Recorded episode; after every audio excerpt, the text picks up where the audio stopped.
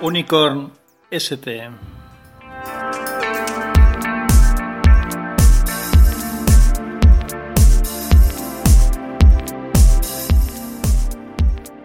Capítulo 12. ¿Qué es realmente un smartphone?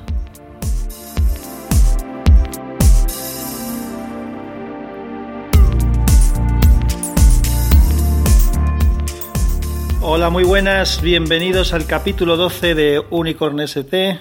Hoy vamos a hablar de qué es realmente un smartphone. Y quiero comentar esto porque realmente en qué creo yo que se han convertido los teléfonos móviles hoy en día, los smartphones, y en qué podrían convertirse.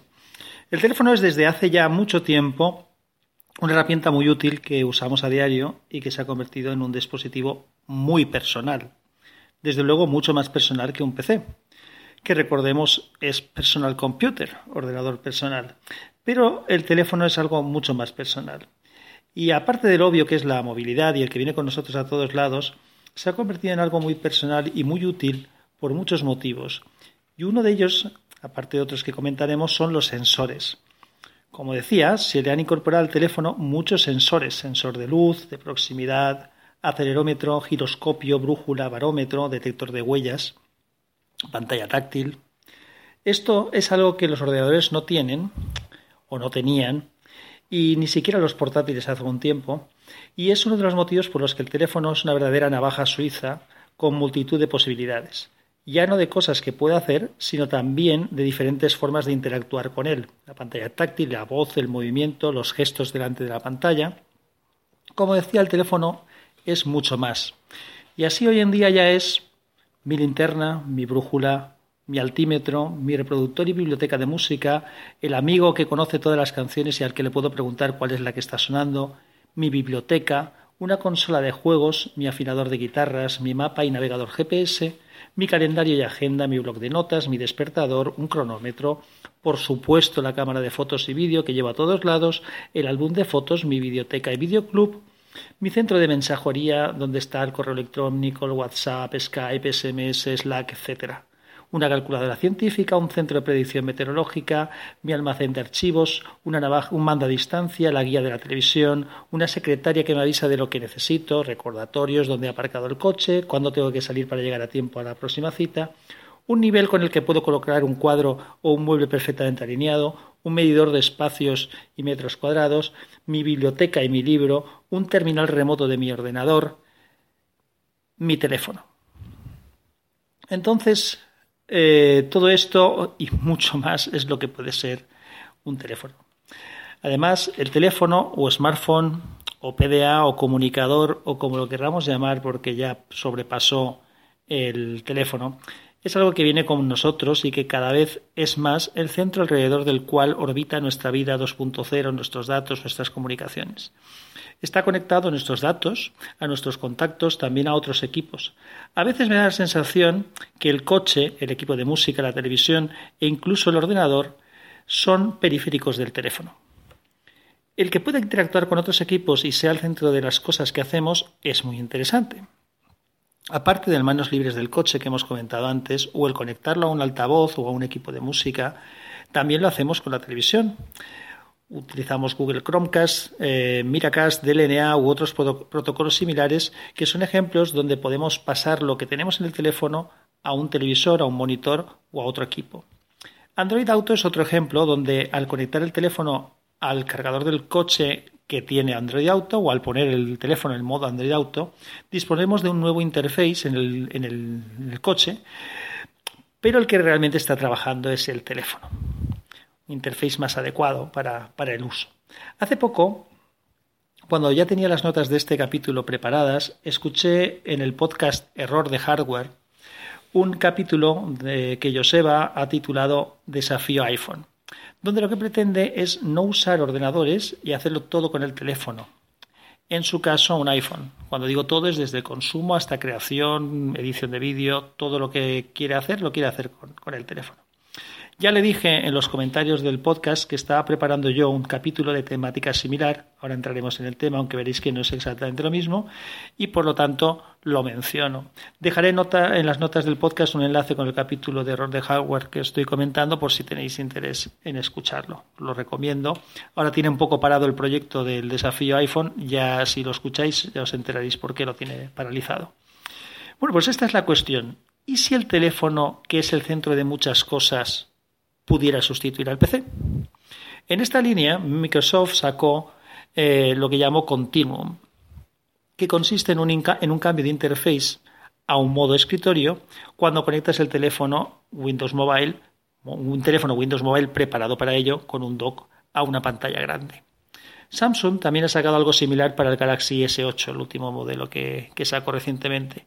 Un dock de conexión que ha llamado DeX, y que genera un entorno de escritorio para trabajar como si fuera un ordenador, donde las aplicaciones aparecen con ventanas y son como ventanas y son escalables.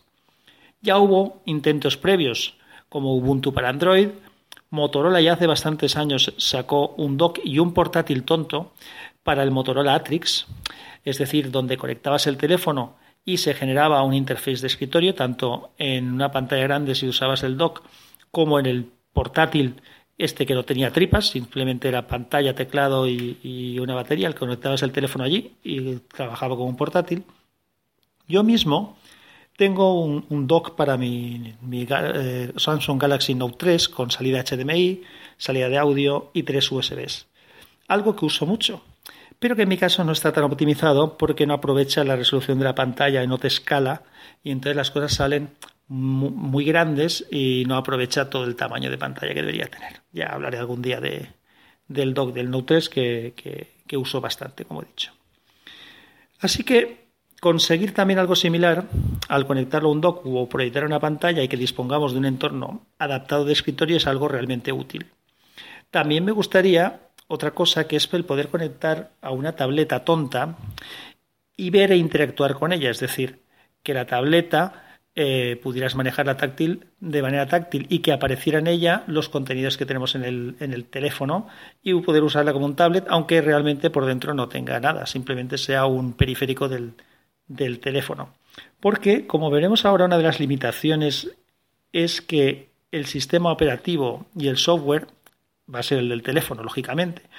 Y por tanto, para usarlo como un PC tenemos limitaciones, pero en el caso que estoy planteando de sustituir a una tableta a un tablet, no hay ninguna limitación porque se trata del mismo sistema operativo, el mismo software, muchas veces incluso los mismos procesadores o coprocesadores gráficos, la misma memoria, solamente está cambiando el tamaño de pantalla y quizás la batería. Así que una pantalla tableta tonta sería una gran idea. Sí que existe el portátil tonto, es decir, un portátil al que le podemos conectar un teléfono para que el teléfono haga de procesador y, que proporcione el software y demás. Esto se llama, hay un modelo que se llama NextDock y otro que se llama SuperDock, SuperBook. Esto sí que existe y se puede utilizar tanto con Continuum como con otros tipos de, de equipos. O ponerle una, una Raspberry Pi o lo que sea. En realidad, tampoco es necesario que el teléfono sustituya en potencia al PC, porque hay mucha gente que cuando hablamos de este tema, de que el teléfono pueda sustituir al PC, enseguida sale con el tema de que eso no va a ser posible, porque la batería no va a, dar no va a durar suficiente, porque no tiene potencia gráfica necesaria. Bueno, pero es que realmente es necesario que sustituya al PC. A ver, si tenemos una solución que sea adaptable y flexible, ya podemos hacer muchísimas cosas con él. Pero es que además lo óptimo sería que al conectarse a un dock o incluso a otro PC que no es el nuestro, o al sistema domótico de casa, lo que puede acabar siendo los Google Home, Amazon Echo o el recientemente presentado eh, HomePod de, Apple, eh, que se aproveche los recursos, el teléfono aproveche los recursos a su disposición. Al igual que creo que hace en el coche cuando, cuando se usa el Android Auto, porque no solamente está aprovechando la pantalla del coche, sino también algunos sensores del mismo, incluyendo la antena GPS del, del coche, que es mejor que la del propio teléfono. Es decir, que podríamos conectar a un dock o de forma inalámbrica, pero lo del dock es un poquito más claro, y que no solamente hiciera lo que hacen actualmente, que es dar conexión a una pantalla, teclado, ratón, sino que el propio dock pueda tener un procesador adicional o una GPU extra y así el teléfono pueda realizar tareas más exigentes o como estaba avanzando antes, que podamos eh, parasitar un equipo diferente, otro ordenador, y en el que se abra un, hueco en el, que, en el que nuestro teléfono esté utilizando parte del sistema operativo del ordenador y de algo del software, incluso la potencia de cómputo, pero desde lo que es nuestro, nuestro equipo. Y aprovechando la conectividad, incluso la conexión a Internet, lo mismo que, que comentaba antes con los, con los equipos domóticos.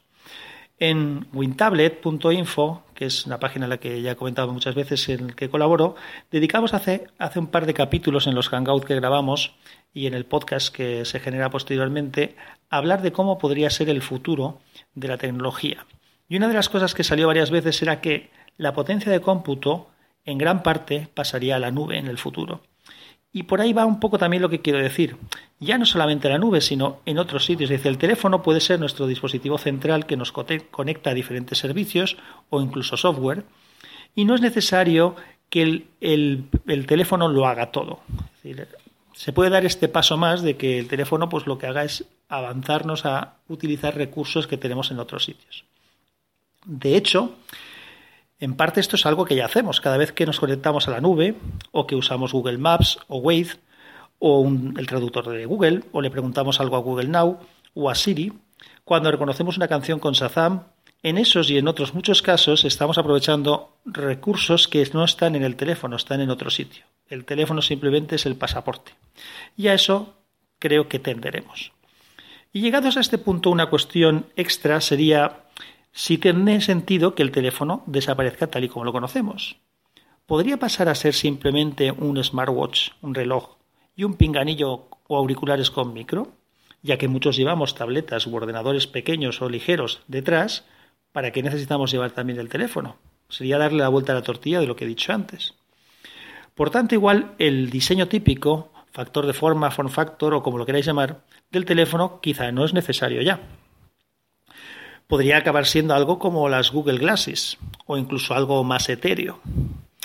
A las Google Glasses, por cierto, les vaticino, o a ellas o alguna copia semejante, un buen futuro con el empuje que se le está dando a la realidad aumentada recientemente. La idea y el concepto es excelente, pero no quiero divagar. Volvamos otra vez a ese teléfono o dispositivo que, al igual que puede ser el centro de todo, puede acabar siendo otra cosa.